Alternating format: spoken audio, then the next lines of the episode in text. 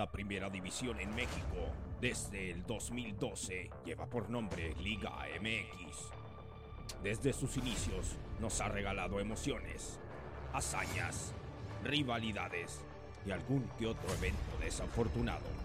Es por eso que nosotros la llevamos tatuada en nuestro corazón. Aquí, aquí se habla Liga MX. 3, 2, 1. Ahí está la entrada a este nuevo episodio, episodio número 131. Eh, bienvenidos a todos ustedes a los resultados y las noticias de la Liga MX. Así es, una semana más, espero que estén muy bien y pues... Pues a darle, bienvenido a toda la gente que se da cita eh, en estos, ah, pues ya miércoles lo estamos subiendo para, para que puedan tener y darse el tiempo de, de, escuchar lo que ni la televisión nos brinda, ¿verdad? Ahorita estás, estaba viendo un, un este, como una tablita de cuáles en México con televisión abierta y con algunas eh, plataformas digitales gratuitas puedes ver partidos de la liga, de la Europa League, pero es más difícil ver los partidos de la Liga MX. Pues lo que le interesa a, a la gente aquí en México. Pero bueno, para eso estamos nosotros aquí, para darles los resultados de lo que fue esta jornada número 5, jornada que por cierto entre semana, el miércoles que grabamos la semana pasada, empataban en juego pendiente de la jornada número 1, Atlas contra Toluca. Sí, eh, el marcador del juego fue, como dijiste, 1 a 1 y... 0-0. Digo, 0 a 0 y no este pues no no tuvo tanta tanta vista no sí eso no lo hubiéramos brincado y no hubiera pasado nada nadie se hubiera dado cuenta. Así es que si quieres empezar con los partidos que comenzaron el día. Empezaron el jueves el primer partido fue el de San Luis Puebla el marcador quedó 2-0 y los goles fueron por um, Güemes al 54 y Gularte al 90 más 4. Sí, eh, el gol de, de San Luis, que pues creo que va a ser uno de los contendientes a los mejores, a los mejores goles del torneo. Este gol de Güemes que por ahí todavía se preguntan si todavía sigue en activo este jugador, pero pues sí, ha estado en diferentes eh, me recuerdo Cholos, América, creo que por ahí estuvo hasta en Toluca, pero pues ahora que anda en San Luis, golazo por allá al último. Eh, parecía una buena escapada del delantero del San Luis, pero termina siendo un autogol del defensivo de Puebla. Ahorita hablaba, uh, escuchábamos de Puebla también que pues está en los lugares de abajo de la tabla. Cierto que con el ex director técnico, ah, se me acaba de ir el Larcamón, pues no estaban acostumbrados a estar en esos lugares de la tabla, pero ahora pues parece que van, van a empezar a batallar otra vez. Pues sí, tú lo venías diciendo, es tan importante, eh, obviamente el soporte que deben de tener, que al pues irse, al, al correrlo, al quitarlo, al, como sea que se haya ido, pues obviamente empiezan a sufrir. Así es, y ese fue el primer partido de, de la jornada. El siguiente partido fue el de Necaxa contra Cholos. El marcador fue 1 a 1 y los goles fueron por parte de Necaxa de Oliveros al 71 y de Segovia al minuto 1 y fue también un autogol. Un gol en contra, como dicen por ahí. Necaxa y Cholos, que Necaxa trae también director técnico nuevo de, continuidad. El torneo pasado terminó con Pumas, ahorita está con, con los hidrorrayos del Necaxa y pues todavía no le da ese tiempo para poder eh, concretar o reflejar el trabajo que han, que han tenido estas últimas semanas y pues 1-1 en Necaxa contra, el Cholos. Sí. El siguiente partido fue el de Mazatlán Juárez.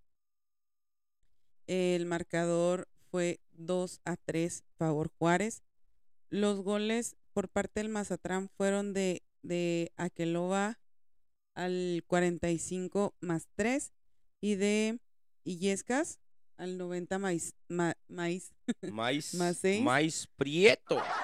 por, por parte de Juárez fueron de García al 14, Molina al 69 y Laines, hermano, al Laines el, 76.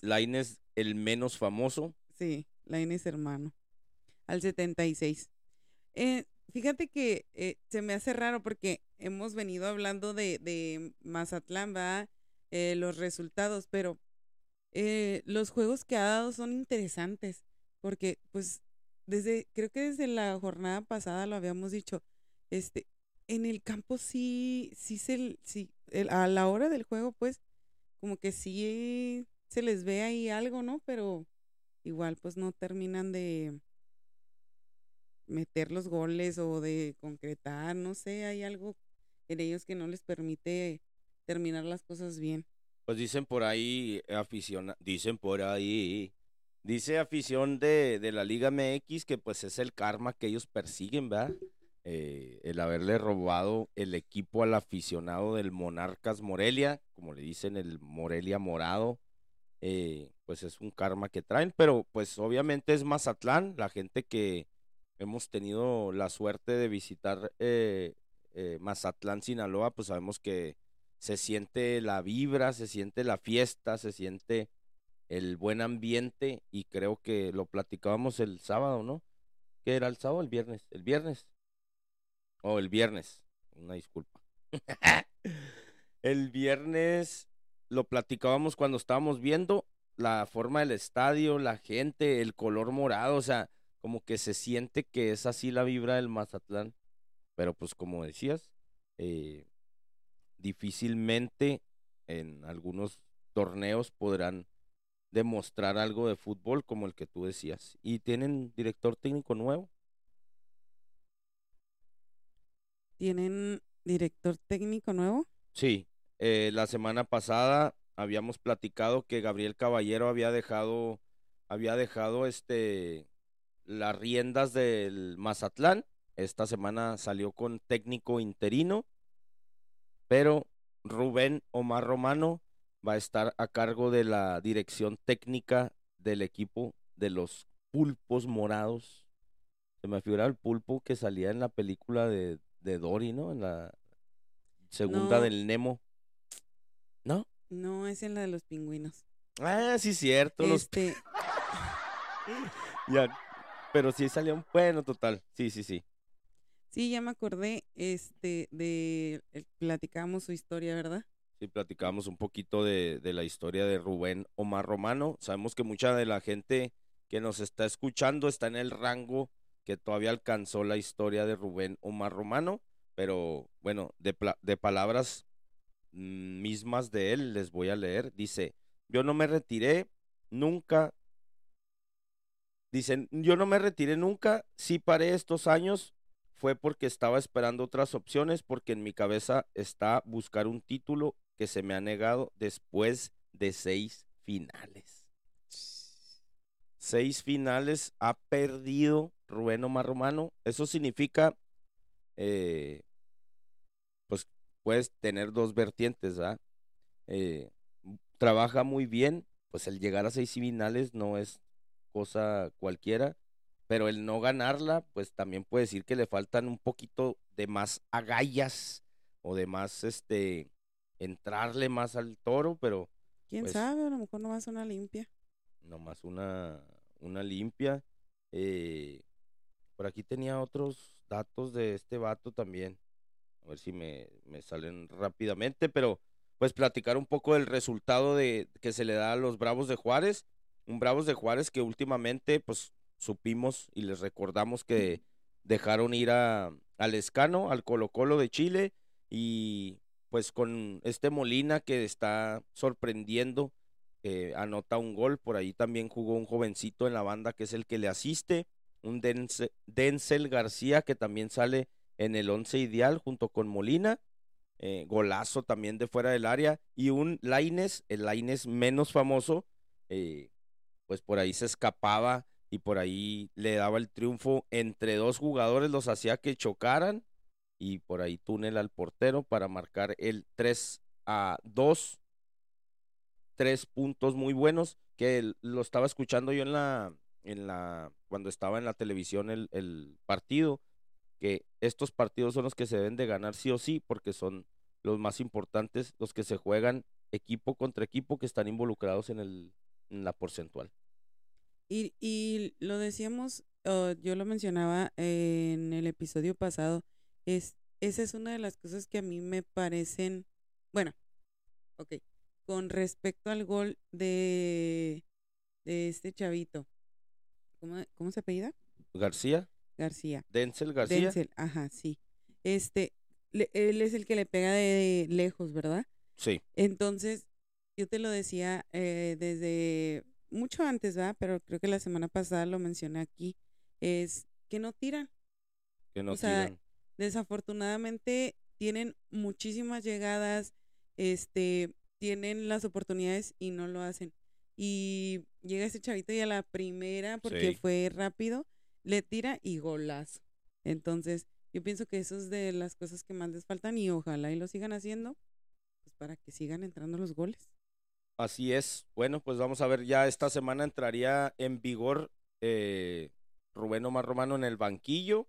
Pues Hernán Cristante le salen los tres puntos. Acaba de llegar más refuerzos todavía Juárez. Esta última semana llegaron tres refuerzos, dos de ellos unos hermanos eh, argentino-americanos, que pues los dos han estado en selección de Estados Unidos. Y otro chavo, ¿no?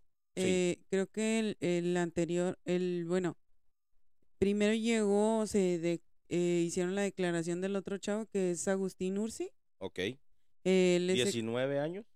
die- mm, no sé, fíjate. Creo no que tengo- tiene 19 años. Pero está chavito y este, mm, pues, según lo que vi, pues es muy bueno. Y los otros dos son, eh, como dijiste tú, hermanos Alan y Joel Soroña. Ellos tienen 24 y 26, pues no, no son tan chavitos, pero también este mm, traen por ahí un buen currículum. Esperamos que vengan y pues eh, Demuestren, ¿verdad? sí, sí. Ahorita también les comparto que estaba escuchando, pues, algún, alguna nota ahí en Twitter, un video de, de algún programa también en YouTube, eh, que decían, creo que era de imagen televisión, que decían que a qué aspiran estos equipos como el Querétaro, Mazatlán, Juárez, el San Luis, pues, el Necaxa podría estar en esa bolita, el Puebla, que a qué aspiran si no pueden competir contra los equipos grandes. Los equipos que tienen los millones, Pues los sí. equipos que invierten cada año. es lo que te digo, ven, venimos hablando de, por ejemplo, no sé si San Luis está en la lista que acabas de decir, este, pero el, en la jornada pasada jugó contra Tigres y quedaron 0-0. ¿Cómo pueden decir que no les pueden competir si, pues, o algo le está pasando al, al Tigres o si trae San Luis para competir? o- Sí, eso pues, podemos a- decir con otros A equipos. lo que se referían estos vatos es como torneo tras torneo. Hemos visto cómo el Puebla los últimos torneos ha dado cara buena. San Luis pudiera que una jornada o dos te dé, pero a lo que ellos decían es como, ¿cómo van a competir? Ahorita lo hablaremos de Chivas también, pero Chivas está metido en un bache de no encontrar delanteros, de no encontrar jugadores mexicanos, porque sabemos la tradición de ellos, ¿verdad? Pero estamos hablando a la larga, pero bueno, ya lo, ya lo veremos. Bueno, y el siguiente partido fue el de León Pachuca. El marcador fue 0 a 1 favor Pachuca, con gol, pues otra vez de la Chofis López, al 28. Y por ahí se burlan y dicen que el que tiene eh, pinceladas de Leo Messi, pero pues en realidad el gol que mete de fuera del área, eh, de zurda a la esquina, no es que se parezca a lo de Messi, pero pues para el nivel de la Liga MX. Creo que, que está en un buen nivel hasta ahorita la Chofis López, que llega a cuatro goles en cinco partidos, de lo mejorcito que se está viendo en la liga, de lo mejorcito tanto extranjeros como mexicanos, ¿verdad? El partido que le siguió fue el de Cruz Azul Tigres. Eh, el marcador fue 0 a 1 favor Tigres con gol de Pizarro al 41. Raro ver a Pizarro levantándose y meter gol de cabeza. Eh, no anota muy seguido, pero en esta ocasión pues se le dio el gol y, y fue de cabeza. Mm, esta semana lo habíamos platicado el, el episodio anterior. Dijimos lo de Diego Laines, cuántos millones se había gastado el equipo de, de la U de Nuevo León en traer a Dieguito Laines de regreso eh, procedente de Europa. Pues vimos por ahí las fotografías y los videos de, de cómo Diego Laines en su primer partido de regreso, pues fue el Estadio Azteca, cómo pues le pone todo esto poético, ¿no? Al regreso de, del Chaparrillo y pues por ahí le dieron algunos minutos, pues lamentablemente por ahí en unas, en un destello de buen fútbol de Diego Laines terminó en las manos de, de JJ Corona. Pero pues el bache que tiene Cruz Azul, Pues sí, este también hay rumores de que cambia otra vez de técnico. Este se va, no sé si se va o, lo corran o qué pase. Eh, es esta, mm, ¿cómo, cómo lo llamé? Eh, el no, no tenerle paciencia a los directores técnicos que quieren que a la primera ganen, o sea, quieren que vengan y resuelvan algo que no lo hablo solamente del Cruz Azul, ¿verdad? Pero desafortunadamente, pues ahorita se está viendo más ahí. Este, quieren traer un técnico a que resuelva todo lo que hay detrás, que no necesariamente es futbolístico. Y eh, pues bueno, se anda escuchando por ahí que se va el director técnico y viene posiblemente a su reemplazo otra vez. Bueno, no, no sé. Si ya ah, este, Palencia. Ajá. Estaban entre Palencia y el turco Mohamed, ¿no? Algo así. ¿Había otro? Igual el que venga va a ser lo mismo. O sea, si, Creo si las cosas siguen igual en la directiva de Cruz Azul, las cosas van, no importa qué técnico venga, la verdad. Bien lo que dice Miriam es importante porque más allá de lo que pasa en la cancha, eh, por allí alguien dice las divas del fútbol, ¿va? Y no nada más del Cruz Azul, sino de toda la Liga MX. Este, recordamos y les recuerdo yo que la memoria corta que tenemos los mexicanos o este humo que nos venden cada semana, cada día con un programa, con otro, ya se nos hizo que se nos olvidara lo que pasó con, con el Cata Domínguez. Tiene dos partidos después de lo que pasó, nada más lo suspendieron un partido y al final de cuentas lo metieron a jugar. Pero te vuelvo a decir, y yo lo dije en su momento, ni siquiera creo que debieron de haberlo castigado a ninguno.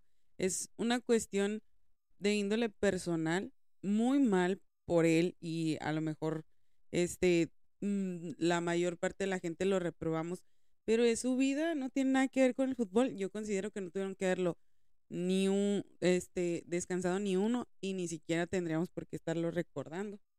Bueno, ese es mi punto de vista. En lo, personal, mi opinión es que el problema no nada más es lo que hizo, ¿ah? sino que si pasa algo con los compañeros o si los compañeros empiezan a sentirse incómodos con lo que pasa alrededor de él, porque en un equipo no nada más el Cata Domínguez, tiene liderazgo, tiene muchos años en la institución, pero si los demás jugadores se sienten incómodos, pues obviamente el, el vestidor del Potro Gutiérrez pues está dañado, está cuarteado. A final de cuentas, le perjudica al director técnico porque es la primera raíz que van a cortar. Entonces, pues lamentablemente la prensa empieza a aventar bombas, no, que ya, esta es la última oportunidad del Potro, cuando ni siquiera, o sea, son simplemente rumores. Ajá. La, la prensa empieza a hacer una bola de nieve gigantesca, empiezan a lanzar nombres, que este, que el otro, entonces, pues Yo por mí, a mí me gusta cómo trabaja el Potro, Potro Gutiérrez, pero pues yo no soy el dueño del Cruz Azul. Y lo que creo, eh, lo de Cata es el problema menor que pudiera tener Cruz Azul. Así es que mejor, qué bueno que no se hable de eso y que se hable de los problemas verdaderos. Así es.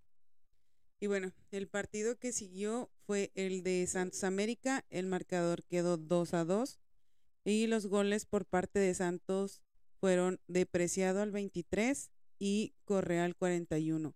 Y por parte del América vuelve a anotar Henry Martin, eh, fue al 45 más 8 de penal y Martínez al 84. Así es. Apenas me estoy dando cuenta. Ay, güey. Este, bueno, pues lamentablemente esta semana eh, el América pues no rescata los puntos, ¿verdad? Como dice el señor Ortiz, pues jugaron bien. Él no está preocupado por el funcionar de del América, sino que pues de a poco irán recolectando esos puntos. Eh, una de las figuras del partido fue Carlos Acevedo, que pues una tras otra. Al final, el gol de Roger Martínez, que recuerdo, les recuerdo a toda la afición del América y a los que no también, ¿verdad? Pero más a los del América porque le escala todo el, el dineral que pagan por Roger Martínez y que a final de cuentas viene y mete un gol cada 10 partidos y a lo mejor hasta golazos porque este pues es un tiro libre que la barrera le hace el favor de abrirse y vencer a Carlos Acevedo, pero un gol cada 10 partidos no creo que sea suficiente para estar en un equipo eh, grande como, como lo es el América. Y en este partido suceden dos lesiones, la cual es Alejandro Sendejas que sufre un desgarre y Richard Sánchez que creo fue un tirón, pero pues son dos de los uh, cinco lesionados de esta semana. Eh, hablamos ya ahorita de Mazatlán contra Juárez. También se nos pasó decir que Santi Ormeño lo sacaron a patadas de Chivas, terminó en Juárez, esta misma semana debutó y por ahí pues parece ser que sufrió una lesión, lo vimos al final del partido llorando, eh, también en el partido del Cruz Azul contra Tigres, Carlitos Vargas también sufrió por ahí una lesión. Así es que esta es la semana eh, maldita. Esta jornada fue maldita por las lesiones. Ya habíamos platicado también la otra que sería la quinta, que es Kevin Castañeda, por ahí del tropezón de Maxi Silveira. Jornada, jornada de lesiones. Eh, también, bueno, este, hablar de, mm, de Henry Martin, que con este, bueno, ya está posicionado como líder de goleo, pero pues se mantiene con este gol que, que anota. Eh, seis goles tiene hasta ahorita, en lo que va del partido. Digo, en lo que va de, del torneo. Y bueno, pasamos al siguiente partido que fue eh, Pumas Atlas. El marcador también termina 2 a 2. Los goles son por parte de Pumas de Dineno al 35 y de Diogo al 45 más 6. Y por parte de Atlas, eh, Lozano al 43 y Quiñones al 87. Que qué bárbaro Quiñones, de verdad. También es un jugadorazo. Estábamos viendo el partido por ahí a mediodía de, de Pumas. Buen partido de, de, ida y vuelta. Por ahí, pues, un gol de Diogo que, que por ahí se le escapa la oportunidad. Ya ves que encaró a, a Camilo Vargas, le cometía penal, pero yo pienso que pudo haber definido y, y con eso se iban todavía ampliando más la diferencia. Llega Dineno, Danonino, Nineno y falla el penal porque era el 3 a 1. Al final de cuentas, como bien lo dices, un buen centro y el remate de Quiñones para poner el 2 a 2, que pues le reparte. Fue un buen partido, la verdad, para hacer un mediodía ahí en CEU. La verdad que nos regalaron buen fútbol y alguna que otra risa también. Que por cierto, no sé si viste la nota, no la vi completa, vi por ahí el encabezado, nada más, que decía Guiñac que era muy difícil eh, los juegos contra Pumas a esa hora. Eh, que sí, Sí, es la altura este, y el smog. que y- ah, dijo que a él le gusta, de hecho, jugar en la altura, ¿verdad? Que tiene la Ciudad de México, pero no a esa hora, que es difícil. No, pues no manches también. Eh, Si es difícil verlo. Ahora imagínate jugarlo, vamos. No manches. Y es que lamentablemente también, pues en este tipo de estadios que son olímpicos, como el de CU, como el...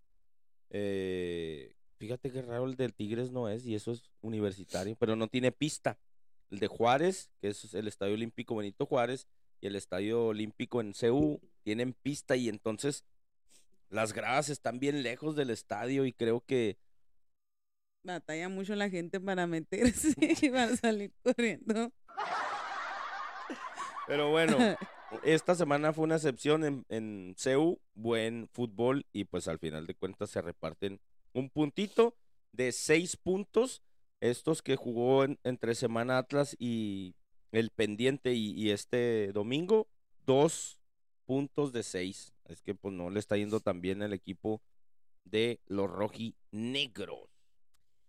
El partido que continuó fue el de Guadalajara-Querétaro.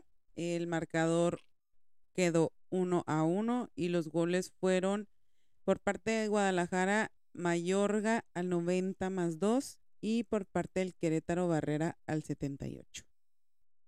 que por cierto, el gol de Barrera es de tiro libre, eh, se le escapa de las manos al, al Guacho Jiménez, y no sé si haya una toma mejor, porque lo estuve viendo el resumen como en dos ocasiones, y, y las dos ocasiones yo termino viendo la pelota que sigue eh, estando en la línea. Ya ves que decían, tiene, o sea, tiene que pasar completo. No sé si me esté saliendo el alma de Chiva que tengo. Pero bueno, ahí le ponemos ese gol eh, como error al Guacho Jiménez. Tanto que le habían dicho esta semana, no, que porterazo, que tanto que batalló Chivas para un buen portero. Y al final terminan salándolo. Pero sí es un error grandísimo de Jiménez. Y al final también se le critica al Guadalajara porque le dieron muchos minutos termina metiendo el gol al 90 más 2 y pues ahí el empate que rescata, pero lo que no rescata es el fútbol, el equipo de Chivas. Está difícil también. Y, y vuelvo a lo mismo, pasa yo creo que lo mismo que con Cruz Azul. Mientras tengan problemas en la cuestión directiva, pues no creo que puedan tenerlo de más bien.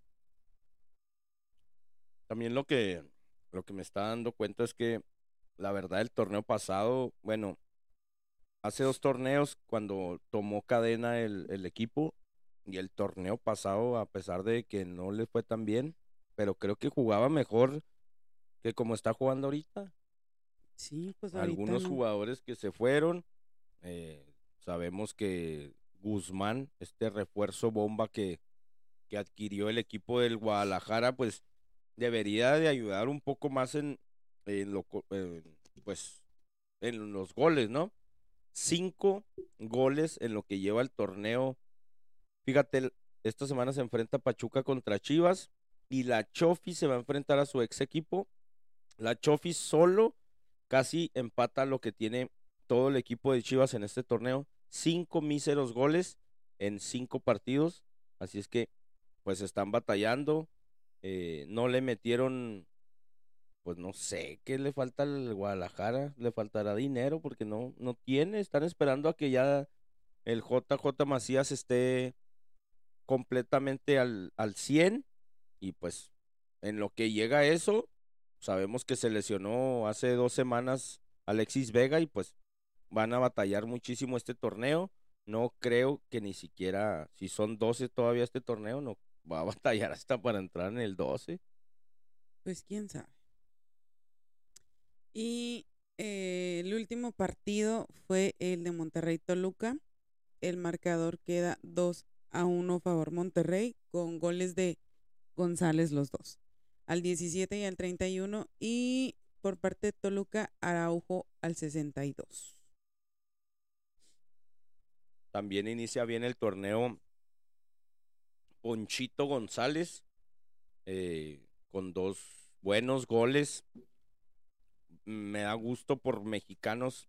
Y es que ese es el pedo que, o sea, todos los mexicanos que estás viendo ahorita, acaba de pasar la, el lloriqueo de, la gente que apoya la selección y en el Mundial no vimos a ninguno de estas figuras que estamos viendo a lo largo de jornada tras jornada en ningún momento ni siquiera cerca de que puedan estar.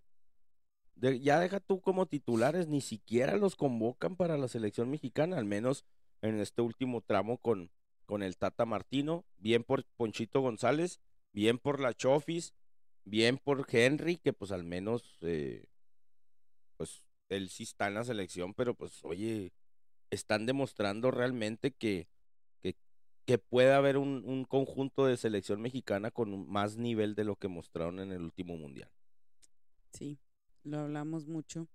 Este acerca de los jugadores, de pues todo lo que aconteció alrededor del, mundial y pues sí tienes razón. Ojalá y ahora que vienen estos cambios, pues realmente haya cambios realmente haya cambios. Y hablando en este último partido del, del Monterrey Toluca, habíamos hablado también de Nachito Ambriz, entonces no le están saliendo las cosas a Nacho Ambriz eh, y, no sé qué tan despistado esté con esto de, de que lo andaban candidateando para la selección nacional. Y este, te mencionaba tres, ¿verdad? Que tenía lesionados eh, Toluca, Carlos, Carlos González empieza con K. Este es un dato innecesario. Carlos González, Camilo Zambeso y Carlos Orrantia. El KKK, lesionado, doctor. ¿Sí te puedo dar un dato este, real? Sí. Ok, vamos a los... Data. Datos. Ahí se me, se me atoró la papita. Les voy a platicar lo que es el once ideal y ¿cómo se dice? ¿Ideal o ideal? Ideal. Ok, el once ideal de esta jornada número 5 de la Liga MX. Tenemos como portero del Santos Laguna de Torreón a Carlos Acevedo. Tenemos por derecha a Ricardo Chávez del San Luis. Tenemos a Samir del equipo de Tigres, Gustavo Cabral de Pachuca, Jesús Gallardo, hablando de la selección, del Monterrey. Tenemos a Güemes con ese golazo que metió en el San Luis, Guido Pizarro que con garra y gol de cabeza esta semana cae en el once ideal. Y golazos también eh, por la derecha en el medio. Denzel García del equipo de Juárez. Y la Chofis López en la delantera del Pachuca junto con Tomás Molina de Juárez y Ponchito González eh, del Monterrey. Pues ahí está el once ideal. Ok, eh, si quieres, eh, te paso a lo que es la tabla general. ¿Sí? La tabla general. ¿Qué es lo que seguía, señorita directora? Directora de orquesta. Vamos a la tabla general de la Liga MX. La tabla es encabezada por Pachuca, que tiene 12 puntos. Le sigue Rayados con 12 puntos. Tigres, que tiene 11 puntos. Santos, Pumas, San Luis y Chivas tienen 8 puntos. El América y el Atlas tienen 7 puntos. Y de ahí le siguen Toluca y Juárez con 6 puntos los dos. Y por último, el Necaxa que tiene 4 puntos. Bueno, no es por último, pero... No es por último el Necaxa, pero hasta ahí los dejamos.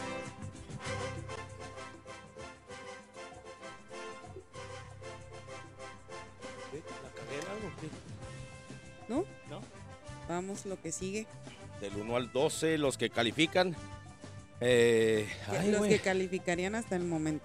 Hasta el momento. Y el Pachuca, no sé, hay que checar los, las estadísticas, pero ¿cuántas jornadas han estado de líder?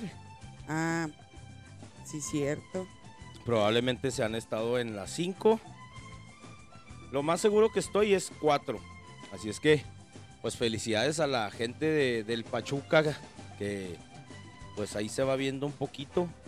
Vamos a, a esperar cómo avanzan las jornadas. ¿Tienes los partidos de la siguiente jornada?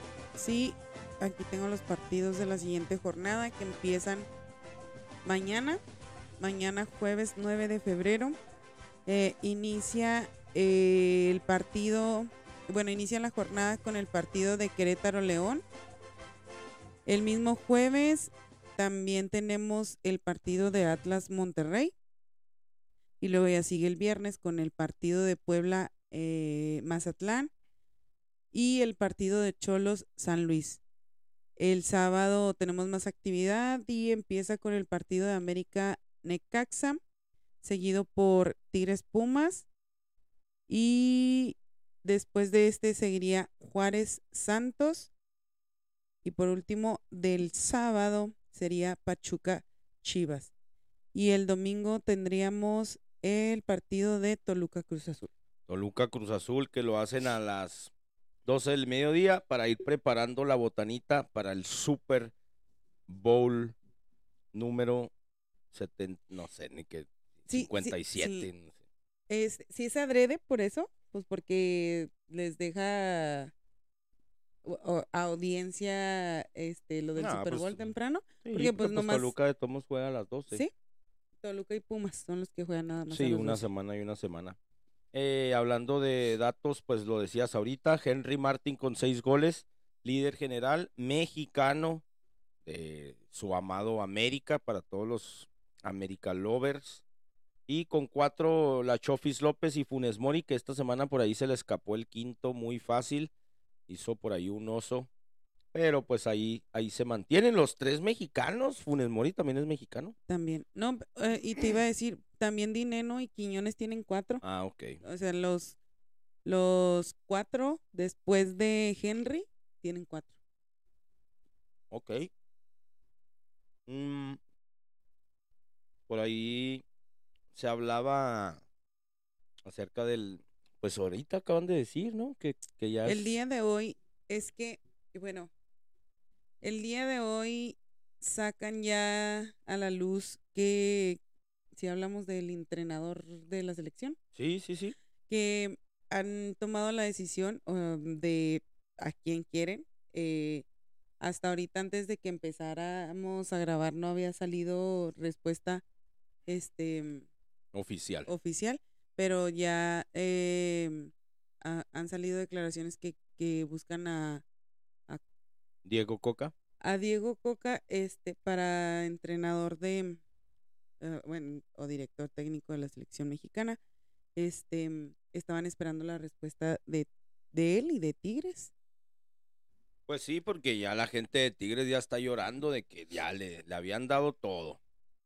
Le habían, le habían pagado lo que quiso. El, el entrenador, el director técnico mejor pagado de la historia de la Liga MX rescindiría el contrato. No sé si tenga una cláusula ahí en Tigres como eh, entrenadores como Mohamed, como el Piojo, que tienen esta cláusula de que si los llaman a la selección, pues pueden rescindir el contrato o algo así le ponen en la cláusula para que sea un poquito más fácil la salida, pero la afición de Tigres está enojada porque pues les van a dejar la chamba tirada. Veníamos hablando de, de este desequilibrio que ha causado también en Tigres, eh, eh, pues esta movedera de los técnicos y pues esto viene a rematarlo tal vez. Eh, esperemos que no, y pues muchas veces lo que yo pienso, ah, si un lugar como no es para ti, la, el universo o la vida o lo que sea va a conspirar para que no estés ahí y este pues tal vez no es el lugar correcto de del entrenador, así es que pero dicen los de Tigres, nosotros ya habíamos sacado al piojo para que se lo llevaran a chingar su madre, ¿para qué lo queríamos?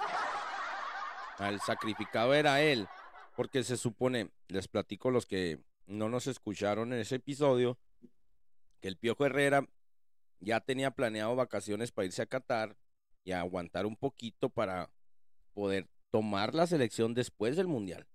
Ahorita no sé por qué cambiaron las cosas. Sabemos que la gente de, de, de está tomando también, metiendo mano. Eh, la gente, pues obviamente, Emilio Azcárraga y, y Orlegui también por ahí. Y parece que ya se decidieron. Hasta ahorita no hay nada oficial. No hay nada oficial, pero ya, como tú dices, el, eh, la parte de las redes se vuelve un chismorrajerío de... Se vuelve copy-paste nada más. Ajá, y este, por ahí yo vi ya hasta candidatos para ser directores técnicos del Tigres. ¿De Tigres también? ¿Como quién? Como Jaime Lozano. Jimmy Lozano. Él. Es uno. Pero ya, o sea, ya hablar de el reemplazo, pues es así como, muy al fondo. Sí, ya. Eh, pudiéramos hablar también de lo que hizo Diego Coca. Obviamente, pues no por nada lo contrató un equipo grande en cuestión de económica, el equipo de, Tigres.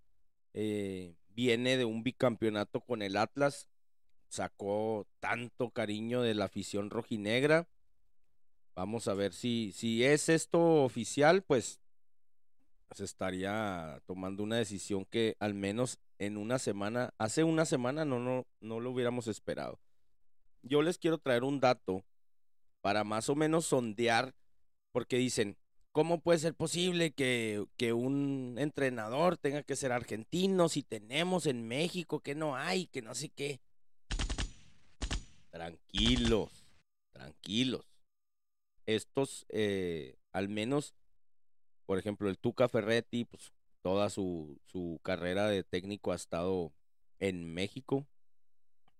Diego Coca, pues sus mayores logros han sido aquí en la Liga MX. También, pues bueno, déjenme, les abro cancha para... ¿Quieres, ¿quieres ayudarme con los, con los datos? ¿No? No. Bueno, te voy a platicar. Eh, estos son estos son los...